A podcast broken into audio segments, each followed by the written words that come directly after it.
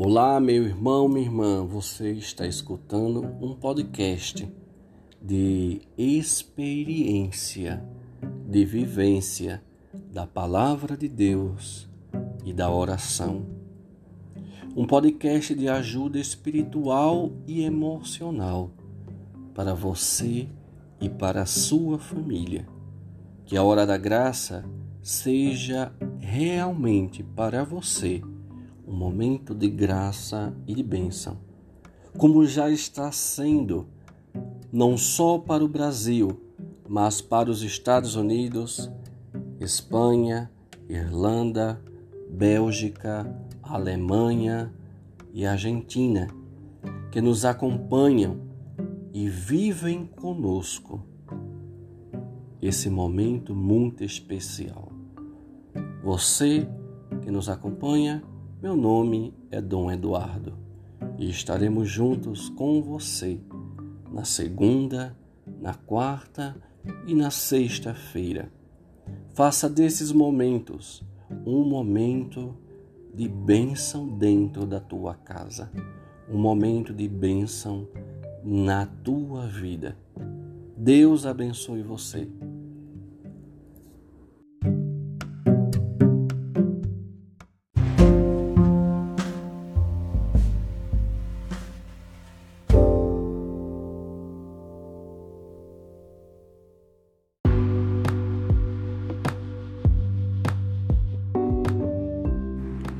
Olá, meu irmão, olá, minha irmã, Deus abençoe você, Deus visite a tua casa, Deus visite a tua família.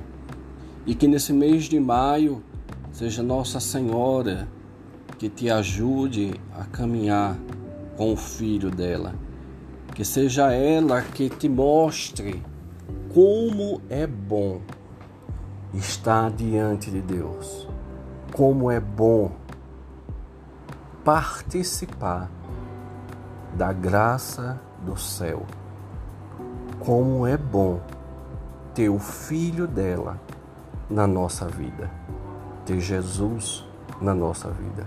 Que seja Nossa Senhora que te ensine neste mês de maio. E é justamente neste mês de maio que estamos meditando, estamos rezando juntos sobre as virtudes de Nossa Senhora uma mulher igual a todas as outras, mas a única diferença é que ela entendeu, aceitou e viveu os planos de Deus na vida dela. Muitas vezes nós, eu e você, reclamamos de tantas coisas, resmungamos sobre tantas coisas, mas, como disse Jesus, só uma coisa basta. E essa única coisa é Deus. Deus. E a Santa Teresa, né, Santa Teresa d'Ávila, que depois ela diz isso também. Só uma coisa basta. E essa coisa que nos basta, novamente eu repito, é Deus. Quem tem Deus, minha gente, sabe como caminhar diante de tantos transtornos que nós estamos vivendo, diante de tanta dificuldade, diante de tanto problema. Então, que Deus e Nossa Senhora ajude a você a compreender e aceitar os planos de Deus a entender e aceitar que você é amado, que você é amada, minha irmã. Mesmo quando você acredite que está só, mesmo quando você acredite que foi abandonada. Mas, como diz o salmo, mesmo que teu pai e tua mãe te abandonem, eu nunca te abandonarei. Aí está o recado de Deus para você. E nós estamos refletindo esses dias sobre as virtudes de Nossa Senhora. E você já pensou qual é o contrário da virtude? O contrário da virtude é o vício. o próprio termo, né, o, é o antônimo de virtude é o vício. Porque quando eu não me aplico, lembre-se, se você não está acompanhando aí desde o início, nós estamos falando sobre o termo virtude no início de cada conversa. E se nós virmos que a virtude ela é um exercício e que necessariamente ela não é um dom, ou seja, ela não vem do céu, ela é um exercício do dia a dia. As consequências de praticar essas virtudes dia, dia a dia é que aparecem para nós os dons, é que aparecem para nós as graças, porque você começa a pensar né, igual a Nossa Senhora, você começa a enxergar as coisas a partir dos olhos de Deus. Então, tudo muda. Então, quando tudo muda, a sua visão muda, a sua vida muda, a sua cabeça muda, aquela situação que era um problema para você ela se transforma numa bênção. Numa bênção não porque ela se modificou em si mesma, mas porque você agora enxerga aquela dificuldade, aquela situação com outros olhos, com outra experiência, agora a partir da fé. Então vamos lá. Se o contrário de virtude é o vício, então, por que é que nós sofremos tanto quando nós temos que regularizar, reorganizar a nossa vida? Você já percebeu o quanto nós sofremos quando nós temos que fazer um acompanhamento com um nutricionista, diminuir a quantidade de carboidrato, diminuir a quantidade de pão, esses negócios todo e transformar a nossa alimentação numa alimentação mais saudável, quantas pessoas sofrem, não é? E quantas pessoas caem no meio do caminho. Claro, é evidente, porque é mais fácil comer um doce, é mais fácil comer um bolo, é mais fácil comer um pedaço de pizza, é mais fácil comer um pão, é mais fácil comer besteira. É mais saboroso porque nós fomos mal educados a isto. Então, na verdade, nós entramos num vício. E acredito que todo mundo deve saber que o açúcar em si, ele vicia. Ele participa daí de alguns graus de, de drogas muito parecidas com o açúcar, porque o açúcar vicia. Então, para a gente se libertar desse vício, nós abdicamos do açúcar. E como se sofre com isso? Então, quando eu não pratico desde cedo, eu conheço uma família que educou a, a, a filha a não gostar de doce desde o início. Então, a menina nunca, é, dificilmente come bombom, dificilmente come bolo, não toma refrigerante e essa menina tem o que hoje tem por volta dos seus 7, 8 anos de idade. Então ela foi educada desde seca a tomar suco, a comer frutas e legumes, ou seja, uma comida regular. Uma comida regular. Então, o que era que para alguns era algo que se tinha todo dia, como um biscoito, não sei o que, não sei o que no lanche, ela trazia fruta desde o iniciozinho, lá no, no jardim, lá no colégio. Então ela foi educada a comer fruta nos lanches. Não teve nada. Então, para ela não há sacrifício, porque ela foi educada desde cedo. Mas a grande maioria de nós não foi educada a isso, não é? E tivemos aí os nossos problemas quando nós quisemos fazer um regime, quando nós quisemos nos educar. Então se lembre, quando você. É a mesma coisa a questão da, da correção postural. Né? Quando você tem algum problema na coluna ou na postura de modo geral e que você tem que se corrigir. Então aquilo requer uma atenção. Aquilo requer que você preste atenção em você direto e se corrija. Então aquilo cansa.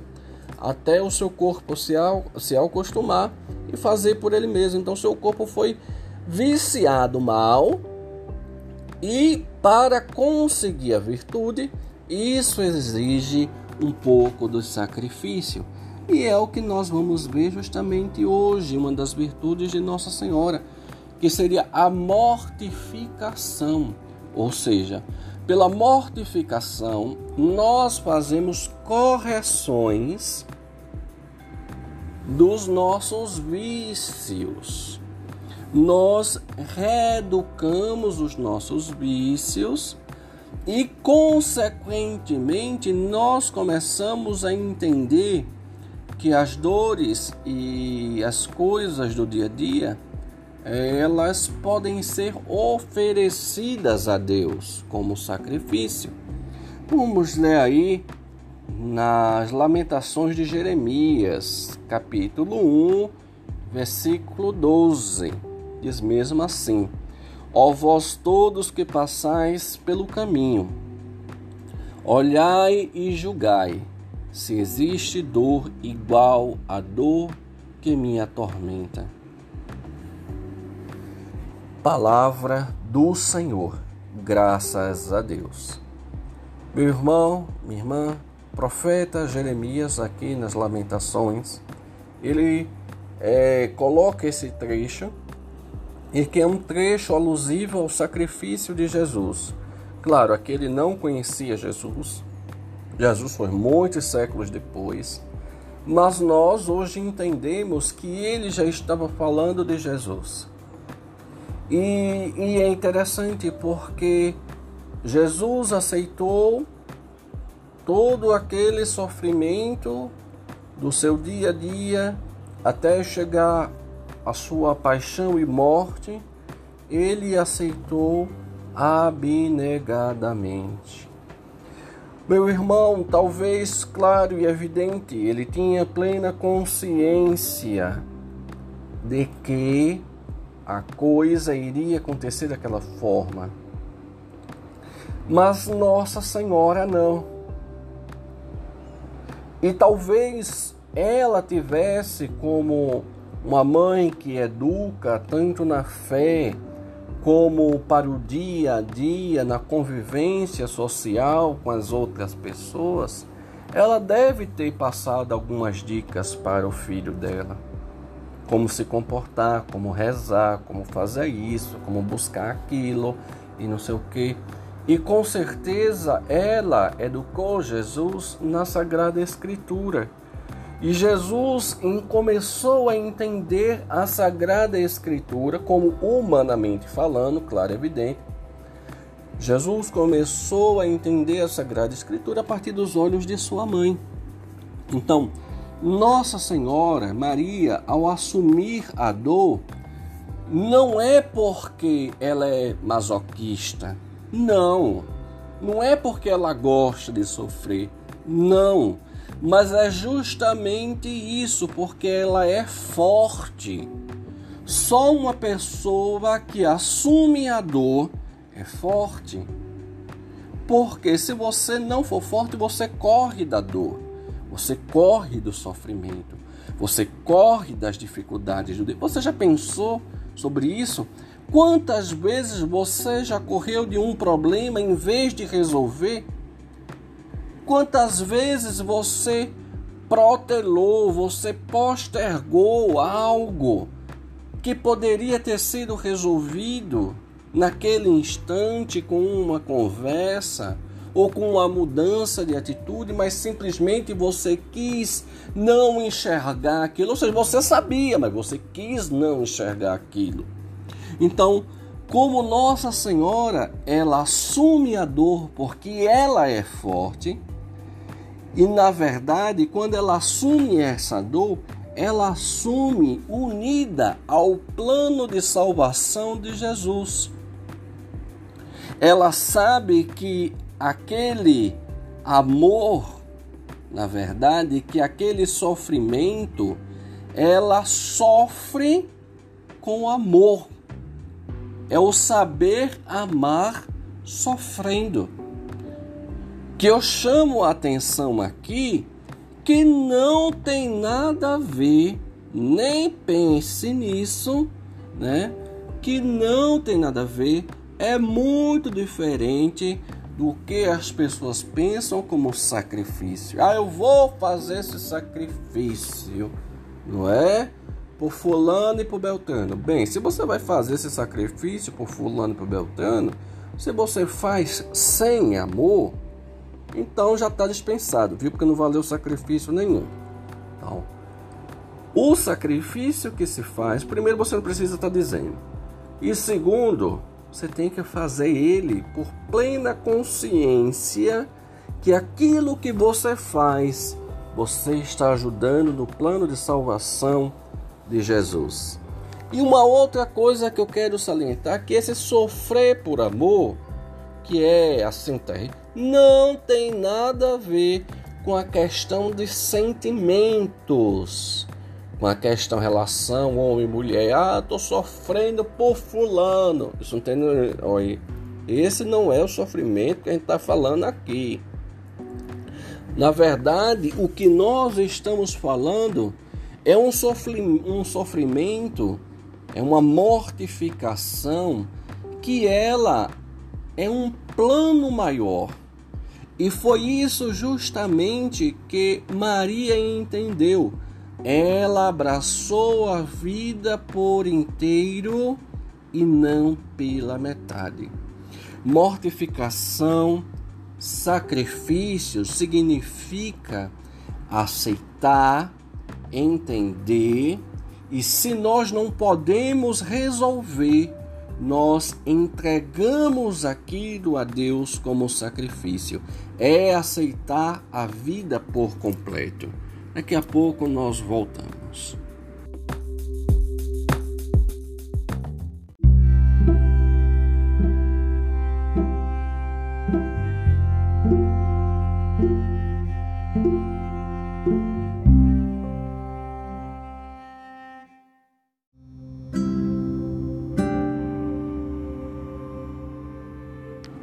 Então, aceitar esse essa vida por inteiro com o que ela traz para você, isso é sacrifício. Ou seja, é o suportar, na verdade Maria, ela suportou a paz não só com paciência, mas com alegria sobrenatural, sem revoltas, sem queixas, sem repreensões e principalmente sem mau humor. Maria, ela entendeu os eventos que levam a Deus são os eventos do dia a dia. Não é nada de extraordinário, mas a atitude que a gente deve ter sobre os eventos do dia a dia deve ser sim uma atitude sobrenatural. É os olhos da fé. Entender as coisas com os olhos da fé. É na nossa vida, nas nossas situações, que nós enfrentamos as mortificações e os sacrifícios do dia a dia. É justamente quando nós somos fortes, nós não corremos das dificuldades. É justamente quando eu e você podemos entender que se eu estou com Deus, aquilo que parece um tormento, aquilo que é dificuldade para mim, aquilo que é um tormento para mim, aquilo que poderia me derrubar, aquilo pode se tornar algo muito maior para os planos de Deus se eu enxergar tudo aquilo com os olhos de Maria, ou seja, com alegria espiritual. Então, não adianta você estar enfrentando um problema está enfrentando uma dificuldade, seja com seu marido, com sua mulher, com seu filho, com seus pais, não sei, seja financeiro, seja de doença, mas se você diz que está entregando aquilo a Deus, mas você vive revoltado, não adianta. Se você vive fazendo queixa, você não pode ver ninguém que você vai se lamentar da sua condição. Você não pode entender isso e viver de mau humor. Aquela pessoa triste, acabrunhada, sem força, sem alegria. E ainda vai dizer que está entregando isso a Deus. Sinceramente, Deus não quer essa bagaceira, não. Pode ficar aí com você. Então, como é que eu consigo transformar isso no meu dia a dia? Para você entender, são as coisas do dia a dia, dia mesmo. É o abdicar da TV, do celular, por uma hora para poder estar com a família. Isso é sacrifício. Isso é mortificação. Não espere nada de extraordinário, não. Porque como é chato, como é terrível você estar com sua família e estar A, B, C e D no celular num outro lugar com uma outra pessoa. E essa pessoa está acreditando que está todo mundo junto, viu? Que está reunida ali em família. Não está.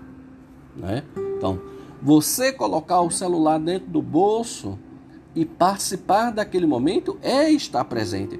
E para muitas pessoas isso é um sacrifício terrível.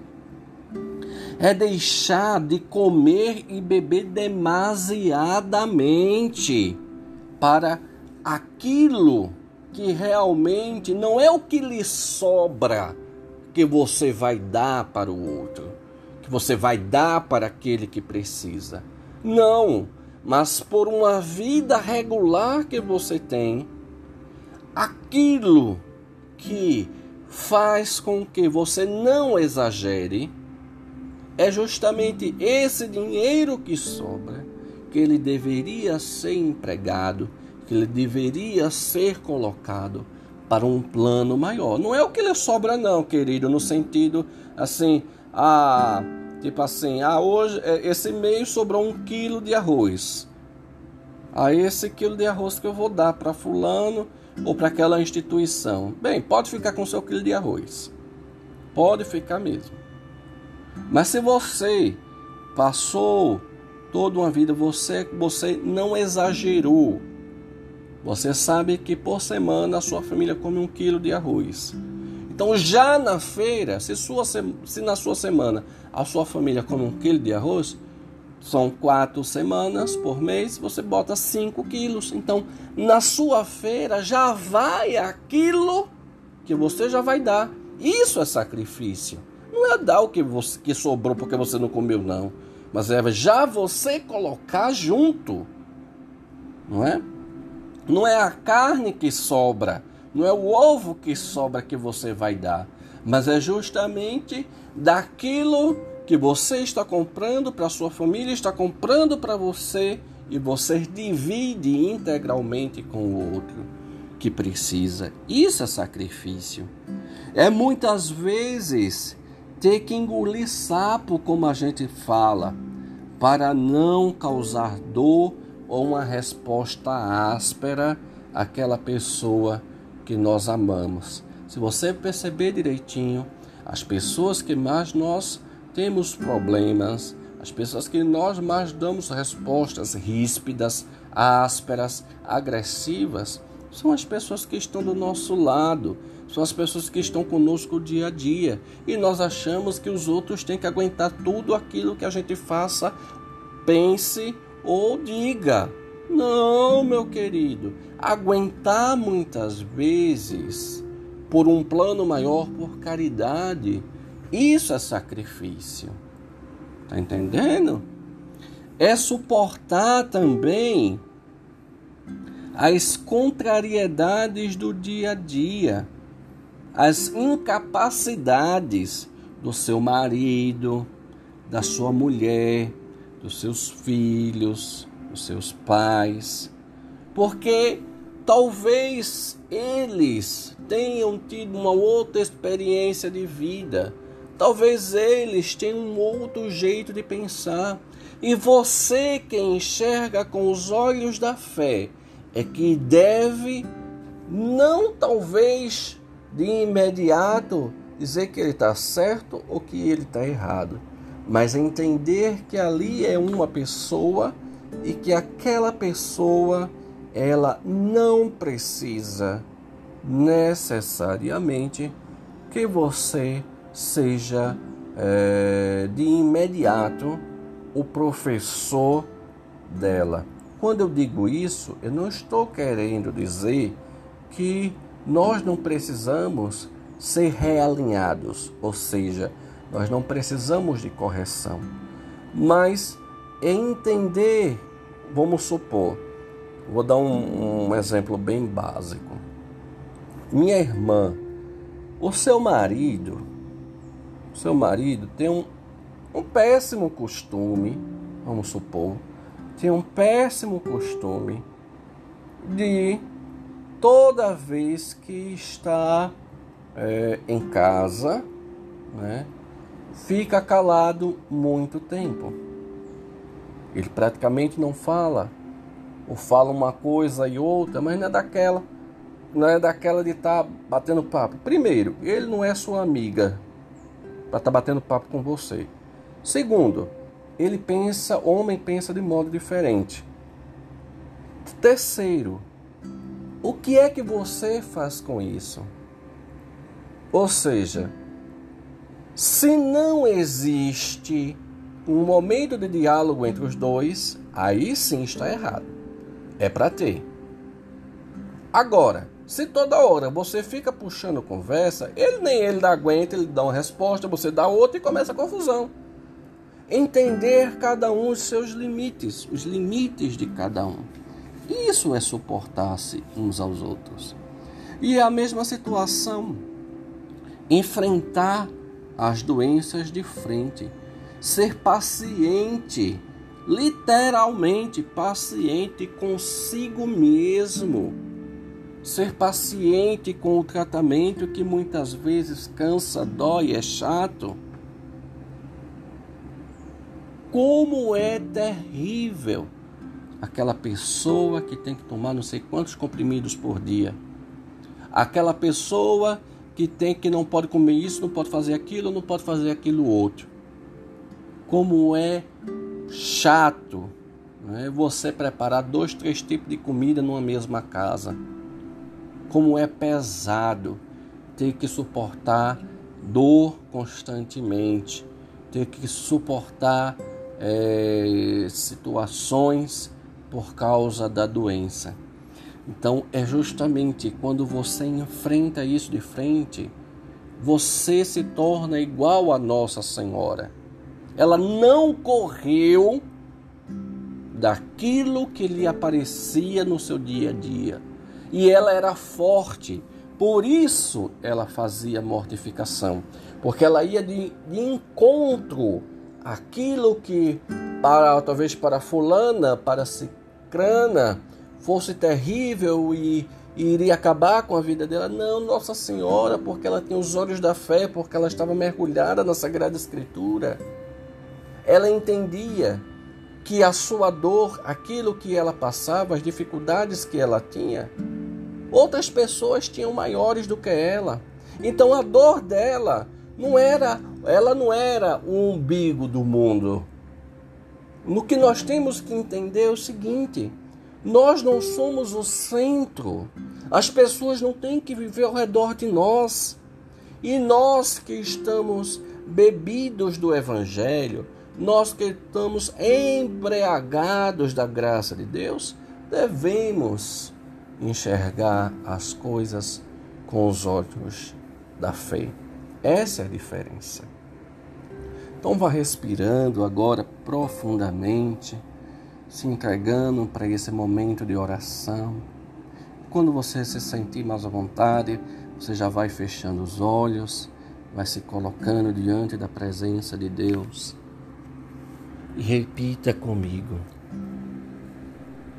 Senhor Jesus, ensina-me a ser igual à tua mãe. Tu, Senhor, escutastes muitas vezes da boca dela como deveria enfrentar a vida. Eu te peço agora, Senhor, que eu também escute, veja e perceba as coisas como tua mãe viu, como tua mãe te ensinou. Dai-me olhos da fé, dai-me entender as coisas sempre como algo maior. Dai-me enxergar as coisas sobrenaturalmente. Amém, amém, amém. Com os olhos fechados, põe a mão sobre seus olhos. Senhor Jesus, dá-nos olhos da graça dá-lhe os olhos sobrenaturais, para que eu entenda as dores e os sacrifícios do dia a dia como algo de um plano maior, algo que não veio para me derrubar, mas para que veio para transformar a minha vida. Ajuda-me a entender, Senhor. Ajuda a entender. Chega no ouvido, Jesus, de cada irmão que agora nos acompanhe nesse momento de oração. Que a dor dele não é maior do que a dor de outras pessoas. Só é uma dor diferente das outras pessoas, mas que cada um carrega algo do qual precisa mortificar, algo do qual precisa sacrificar. E só um coração aberto, só um coração cheio das virtudes de Nossa Senhora podem entender, podem compreender tudo isso não como algo que vai me derrubar, mas como algo que vai me levar, se eu souber ser forte como Maria foi, se eu souber enfrentar de frente, vai me levar para mais junto de ti e de tua mãe. Ave Maria, cheia de graça, o Senhor é convosco. Bendita sois vós entre as mulheres, e bendito é o fruto do vosso ventre, Jesus. Santa Maria, Mãe de Deus, rogai por nós, pecadores, agora e na hora de nossa morte. Amém. A cruz sagrada seja minha luz, não seja o dragão meu guia. Retira-te, Satanás, nunca me aconselhes coisas vãs. É mal que tu me ofereces, bebe tu mesmo teu veneno. Em nome do Pai, do Filho e do Espírito Santo. Amém. Deus te abençoe, meu irmão.